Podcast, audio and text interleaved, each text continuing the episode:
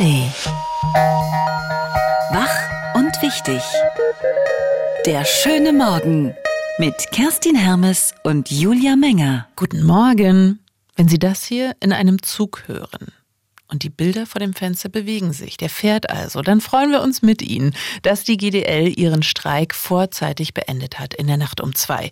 Wie die Verhandlungen jetzt weitergehen, was für die nächsten fünf Wochen so geplant ist, das besprechen wir gleich ausführlich mit der Lokführergewerkschaft GDL. Und wir ziehen eine Handball-EM-Bilanz. Hier in Wach und Wichtig und Friedrich Küppersbusch kommentiert die Idee einer europäischen Armee. Alles gleich nach den wichtigsten Terminen und Geburtstagen heute. Hier ist die Radio 1 Tagesvorschau. Heute ist Montag, der 29. Januar 2024. Oprah Winfrey wird heute 70. Bekannt geworden ist sie in den 80er Jahren mit ihrer Talkshow. Später war sie als Unternehmerin die erste afroamerikanische Milliardärin. Für ihr Lebenswerk hat Oprah vor sechs Jahren schon einen Golden Globe bekommen. Bis heute ist sie auch für ihre Lebensweisheiten bekannt. It's all about progress, not about perfection, because nobody's perfect. Das müssen wir uns merken. Und auch Sarah Kuttner feiert heute Geburtstag. Die Berliner Moderatorin ist mittlerweile vor allem Schriftstellerin. Ihr vierter Roman Kurt ist vor zwei Jahren sogar verfilmt worden. Heute vor 45 Jahren ist Sarah Kuttner in Berlin-Friedrichshain geboren. Daran kommen Sie nicht vorbei. Die Züge fahren ab heute wieder einigermaßen normal. Seit 2 Uhr ist der Streik der Lokführergewerkschaft GDL vorbei. Aber noch ruckelt es hier und da. Und es können auch heute noch Verbindungen ausfallen. Die Berliner S-Bahn will heute auf allen Linien trotzdem mindestens einen 20-Minuten-Takt anbieten. Nach fünf Tagen hat die GDL den Streik in der Nacht 16 Stunden eher beendet als geplant. Jetzt will sie im Tarifstreit mit der Bahn weiter verhandeln unter Ausschluss der Öffentlichkeit. Dazu haben beide Seiten auch beschlossen, dass fünf Wochen lang nicht gestreikt wird. Im Namen des Volkes. Nach der Munitionsaffäre beim Kommando Spezialkräfte muss sich ein Ex-Kommandeur ab heute vor dem Landgericht Tübingen verantworten. Die Staatsanwaltschaft wirft dem 55-Jährigen unterlassene Mitwirkung bei Strafverfahren vor. Hintergrund ist, dass bei einer Munitionsinventur erhebliche Fehlbestände entdeckt worden waren. Laut Staatsanwaltschaft hätte der Angeklagte mindestens damit rechnen müssen, dass die Munition zum Teil gestohlen worden war. Durch die anonyme Rückgabe sei die Strafverfolgung dann unmöglich gemacht worden fast direkt vor ihrer Haustür. Im Tesla-Werk in Grünheide stehen ab heute die meisten Bänder still. Voraussichtlich in den kommenden zwei Wochen werden keine E-Autos produziert, weil wichtige Teile aus China fehlen. Seit Monaten meiden immer mehr große Reedereien wegen Angriffen das Rote Meer und den Suezkanal und nehmen einen riesigen Umweg. Dadurch entstehen große Lücken in den Lieferketten vieler Unternehmen. Konkret bei Tesla fehlen Batterie- und Kabelteile. Normalerweise baut, Tesla in der Gigafactory in Grünheide pro Woche etwa 5000 Fahrzeuge. Ausgezeichnet.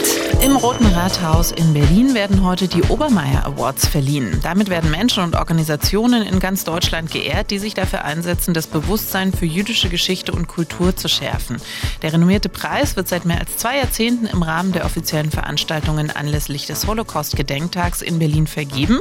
Den Preis für herausragende Leistungen bekommt in diesem Jahr die Berliner Historikerin Katharina Oguntoye. Sportlich, sportlich. Und bei dieser Preisverleihung können Sie sogar zuschauen. Mit den Sternen des Sports ehrt der Deutsche Olympische Sportbund heute zum 20. Mal Vereine, die sich in besonderem Maße gesellschaftlich engagieren, mit jeweils 10.000 Euro. Der Livestream auf sportschau.de startet um 10.30 Uhr.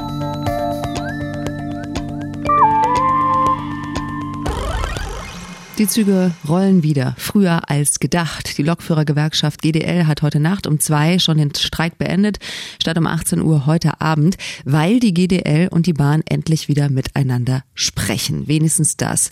Sie haben Achtung Wortspiel, einen Fahrplan festgelegt, wann sie weiter über einen Tarifabschluss verhandeln wollen. Am 5. Februar geht's los. Anfang März soll dann ein Tarifabschluss stehen und bis dahin wird auch nicht mehr gestreikt. Denn Bahnsprecherin Anja Bröker kündigt schon mal an, dass es noch im März eine Inflationsausgleichsprämie von 1500 Euro für unsere Mitarbeitenden gibt. Außerdem wurde auch vereinbart, über Arbeitszeitmodelle zu verhandeln für alle diejenigen Mitarbeitenden im Schichtbetrieb. Jetzt also doch wieder Annäherung statt Eskalation. Darüber sprechen wir mit dem Bezirksvorsitzenden des GDL-Bezirks Nordost, mit Volker Krompolz. Guten Morgen. Einen wunderschönen guten Morgen. Finden Sie es richtig, dass der Streik aus den genannten Gründen jetzt früher geendet ist? Ist es aus Ihrer Sicht schon ein erster kleiner Erfolg? Na, wir haben gesagt, wenn wir ein äh, verhandlungsfähiges Angebot bekommen, dann äh, hören wir auch vorher mit dem Arbeitskampf auf. Wir haben das äh, übrigens in der Transdev-Gruppe auch gemacht und es gibt dort ein paar Kernforderungen der GDL. Das heißt die Arbeitszeitabsenkung mit einem Stufenplan äh, auf die 35-Stunden-Woche. Äh, die Unternehmen der äh, Netinera-Gruppe und weitere Unternehmen haben das bereits vereinbart, so dass wir derzeitig schon einen Tarifabschluss mit mehreren Unternehmen äh, für ungefähr 10.000 Mitarbeiter haben. Und äh, wir haben gesagt, wenn die Eisenbahn ein Angebot äh, übermittelt, was es uns ermöglicht, in die Tarifverhandlungen zu gehen, dann werden wir auch diesen Streik vorzeitig beenden. Und das haben wir getan. Wir haben ein Angebot. Das haben wir bewertet und haben dadurch äh, gestern Abend den äh, Arbeitskampf im Güterverkehr beendet. Seit gestern Abend fahren wir 18 Uhr im Güterverkehr und heute Morgen 2 Uhr im Personenverkehr. Was steht denn genau in diesem Angebot jetzt drin, was Sie zum sozusagen Einlenken bewogen hat? Na, Sie kennen die Kernforderungen der GDL, das ist die 35-Stunden-Woche, die 5-Tage-Woche, die Entgelterhöhung. Und das will die und Bahn jetzt äh, tatsächlich machen? Wir haben es bewertet und die Eisenbahn hat ein Angebot gemacht, was uns nach Bewertung in die Lage versetzt, diese Verhandlungen wieder aufzunehmen. Sie wissen, dass wir Stillschweigen vereinbart haben äh, und verhandeln dann ab 15. Februar bis Anfang März und äh, schauen wir, äh, mit welchem Ergebnis wir dort rauskommen. Bei den Fahrgästen schwindet ja so langsam das Verständnis. Viele haben inzwischen den Eindruck, dass sich GDL-Chef Klaus Weselski bei seiner letzten Tarifrunde vor der Rente noch mal ein Denkmal bauen will. Finden Sie diese knallharte Tour gut, also auch mit der ganzen Wirkung nach außen? Äh, glauben Sie mir eins, es gibt nicht einen Tag, nicht eine Stunde im Eisenbahnsystem, äh, wo man einen Streik machen kann, äh, der alle befriedigt oder beziehungsweise die alle gut finden. Äh, die Eisenbahn ist ein System, was 24 Stunden, sieben Tage, 365 Tage im Jahr fährt. Und in Deutschland ist immer irgendwo etwas äh, ja, äh, na, ja äh, irgendwas los. Heißt im Umkehrschluss, äh, Sie haben nicht eine Minute, wo es ja, ein Streik genehm ist. Und hm. ein Streik muss auch wehtun. Ja, äh, der hat natürlich jetzt vielen auch tatsächlich wehgetan. Jetzt haben wir auf jeden Fall bis Anfang März erstmal Ruhe und dann ab äh, wird ja weiter verhandelt. Bis dahin soll ein Tarifabschluss stehen und man ist ja schon froh, dass die beiden Parteien überhaupt offensichtlich ja noch miteinander reden können. Normalerweise ist es ja so, dass bei Tarifverhandlungen am Ende dann ein Kompromiss rauskommt. Sie sind ja im Grunde genommen von Ihren Forderungen kein bisschen abgerückt, obwohl eben die Bahn auch schon vorher ein Angebot gemacht hatte. Wie soll da jetzt am Ende eine Einigung möglich sein, wenn man den Eindruck hat, dass Sie zu einem Kompromiss gar nicht bereit sind? Es gibt äh, ein paar Kernforderungen dabei, die für uns nicht verhandelbar sind, weil wir sie schon abgeschlossen haben. Und äh, die 35-Stunden-Woche ist ein so ein Punkt. Und äh, Sie kennen das selber. Äh, sie müssen Nachwuchskräfte gewinnen und das können Sie nur mit attraktiven Arbeitszeitbedingungen äh, in den Tarifen abbilden. Ansonsten haben wir Nachwuchsprobleme. Und das sind Themen, die für uns nicht verhandelbar sind. Es gibt da noch weitere Themen, da kann man drüber reden, aber diese nicht. Und das Angebot der Bahn äh, haben wir bewertet. An der Stelle wiederhole ich mich. Und äh, wir haben es für positiv empfunden und gehen damit wieder in die Tarifverhandlungen.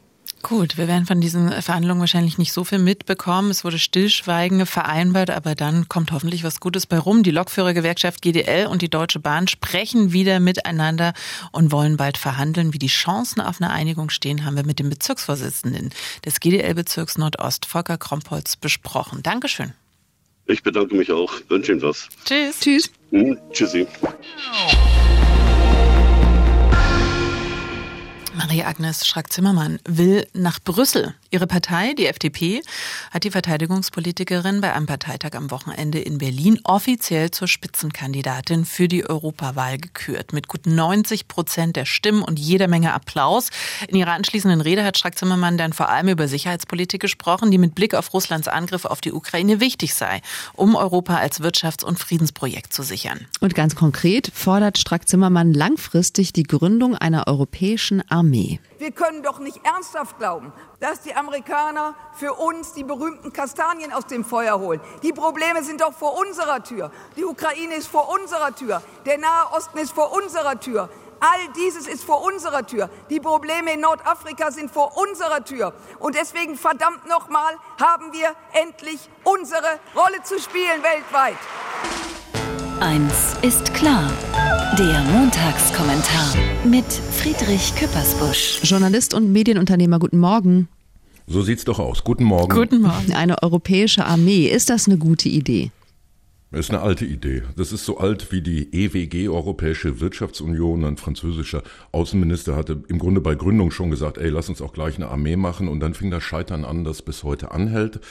Ähm, es gibt zum einen politische Probleme. Deutschland zum Beispiel hat eine Parlamentsarmee. Also wenn deutsche Soldatinnen und Soldaten in solchem europäischen Gefäß wären, müsste trotzdem jedes Mal vorher das Parlament abstimmen, wenn man sich ans Grundrecht hält. Und es gibt politische Probleme. So sagte etwa der damalige Präsident Donald Trump, ey, das ist gegen uns gerichtet. Die Amerikaner wollen uns, die Europäer wollen uns angreifen. Und etwas gemildert NATO-Generalsekretär Stoltenberg, der sagte, das geht nur im Rahmen der NATO. Also da geht es schon ein bisschen dann um um Hegemonialthemen und Frau Strack-Zimmermann muss sich überlegen, wer, wer ist jetzt eigentlich gerade so ihr Gegner. Wie man auch den O-Ton, den sie gerade ähm, von sich gegeben hat, den ihr eingespielt habt, lesen kann, als naja, die Amerikaner machen eine desaströse Außenpolitik und wir Europäer sollten uns mehr Mühe geben, hinterher aufzuräumen in der Ukraine, in Israel. Also ein, ein richtig großes Programm, das die Strack-Zimmermann da vorgenommen hat. Es gibt europäische ähm, Chor, Eurochor, die zum Beispiel im Kosovo-Krieg auch schon aktiv waren. Es gibt Pooling und Sharing, also man teilt Waffen, äh,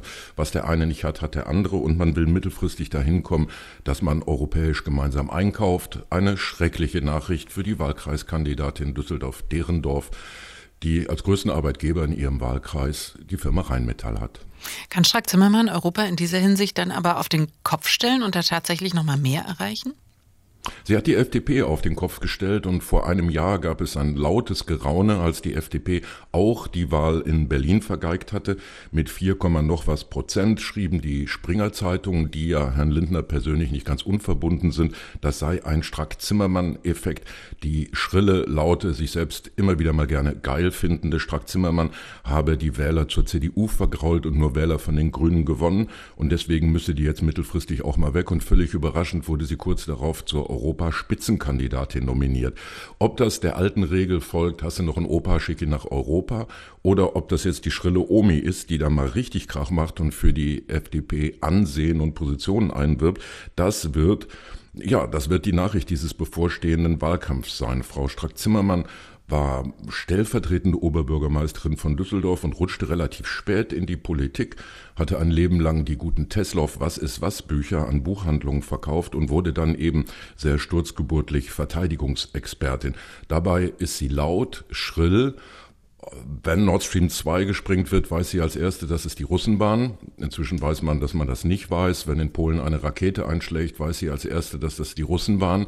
Inzwischen weiß man, dass es eine äh, ukrainische fehlgeleitete Rakete war. Also sie wird sicherlich auch weiter Geräusch machen. Sie wird nicht so preiswert und leise entsorgt werden wie Nicola Beer, ihre Vorgängerin, die für die FDP in Europa Spitzenkandidatin war und inzwischen Chefin, eine Vizechefin einer Europäischen Investitionsbank ist. Frau Strack-Zimmermann wird in Europa Krach machen. Die Frage ist, ob das hier dann noch jemanden interessiert. Der Montagskommentar von Friedrich Küppersbusch. Dankeschön. Gerne.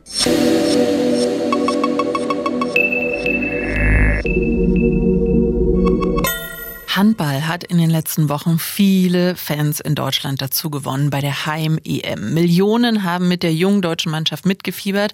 Am Ende ist es jetzt der vierte Platz geworden. Das Spiel um Platz drei hat Deutschland gegen Schweden gestern mit 31 zu 34 verloren. Europameister ist Frankreich. Unser Reporter Thorsten vom Wege war vom ersten Spiel, dem Rekordspiel in Düsseldorf, über Berlin bis zum letzten, dem Spiel um Platz drei in Köln bei der Europameisterschaft dabei. Das Finale hat er natürlich auch gesehen. Guten Morgen. Morgen. Guten Morgen. Morgen. Deutschland also Vierter. Wie enttäuschend ist das? das ist nicht enttäuschend, das ist das, was sie, naja, das ist nicht das, was sie wollten. Sie wollten schon eine Medaille, aber zumindest haben sie ihr Ziel erreicht. Das war das Halbfinale, das heißt die Runde der besten vier. Und da gehören sie, glaube ich, jetzt inzwischen auch dazu. Also wir haben die drei Großen mit äh, Frankreich, Dänemark und Schweden und die Deutschen die sind da ganz nah dran. Noch nicht richtig dran, sonst hätten sie sicherlich eins der Spiele gegen diese drei Mannschaften auch für sich entschieden. Aber es fehlt nicht viel. Und die Mannschaft hat ja Perspektive. Das sind ein Haufen junge Leute drin. Vier Juniorenweltmeister des vergangenen Jahres, also 20 und 21 Jahre alt. Nehmen wir mal die Herren Knorr und Köster, die sind 23. Und dann sind da auch ein paar Jungs, die sind so Mitte 20. Das heißt, die haben eine Handballzukunft wirklich noch vor sich. Und so gesehen macht das Turnier richtig Mut. Und die Enttäuschung, die natürlich da war nach dem verlorenen Spiel um Bronze, die hält sich dann, denke ich, mit ein paar Tagen Abstand auch in Grenzen. Ja, Sie hätten sich ja als Dritter auch direkt für die Olympischen Spiele qualifiziert in Paris. Wie geht das jetzt noch und wie stehen da die Chancen?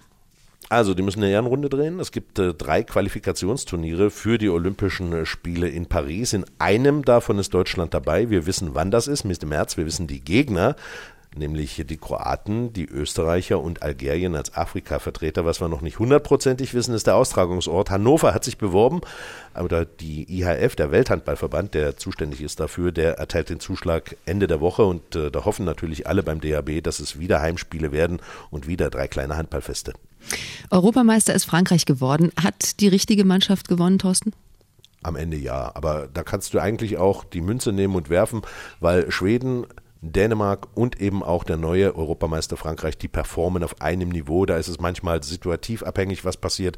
Da hat die Tagesform eine entscheidende Rolle und die Franzosen, die haben natürlich richtig Routine in ihrer Mannschaft. Die haben individuell klasse Spieler, hatten die Dänen gestern aber auch und 60 Minuten haben wieder mal nicht gereicht, um den Europameister zu finden. Und da haben die Franzosen offensichtlich auch das Gehen dafür, dass sie in den Verlängerungen immer die Nase vorn haben. Das war schon im Halbfinale so gegen Schweden und gestern nach dem 27 zu 27 nach der regulären Spielzeit waren die Franzosen dann eben wieder vorn in der Nachspielzeit beziehungsweise in der Verlängerung 33-31 hieß es am Ende, nee, das ist ein verdienter Europameister. Außerdem haben die Franzosen ja auch ein gewisses Maß an Erfahrung im Gewinnen großer Titel. Sie sind Rekordweltmeister, Olympiasieger und jetzt haben sie schon zum vierten Mal den EM-Titel eingesammelt. Wahnsinn. Jetzt haben wir das alle so gerne geguckt in den letzten Wochen und mitgefiebert. Welche Spuren wird diese Handball-EM in Deutschland hinterlassen?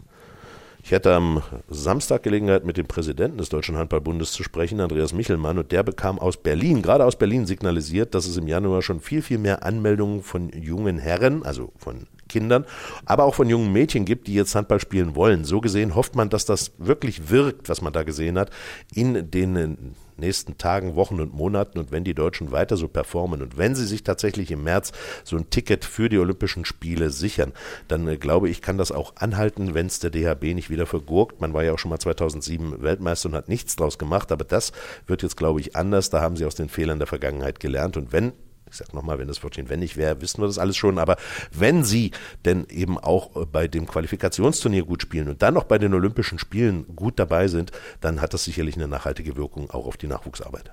Die Bilanz der ersten Handball-Europameisterschaft der Männer in Deutschland mit Thorsten vom Wege, unserem Reporter. Dankeschön und gute Erholung. Tschüss. Die Radio 1 Denkpause. Heute mit Bernadette Lahengst Musikerin. Ich sträube mich immer gegen Pädagogik. Ich glaube ja, dass die Kinder die Eltern erziehen. Ende der Denkpause. Ja, kann ich bestätigen. Die Achtjährige macht es sehr, sehr gut. Bis morgen. Wach und wichtig. Der schöne Morgen. Montag bis Freitag immer ab 9. Mehr Radio 1 auf radio1.de und in der Radio 1 App.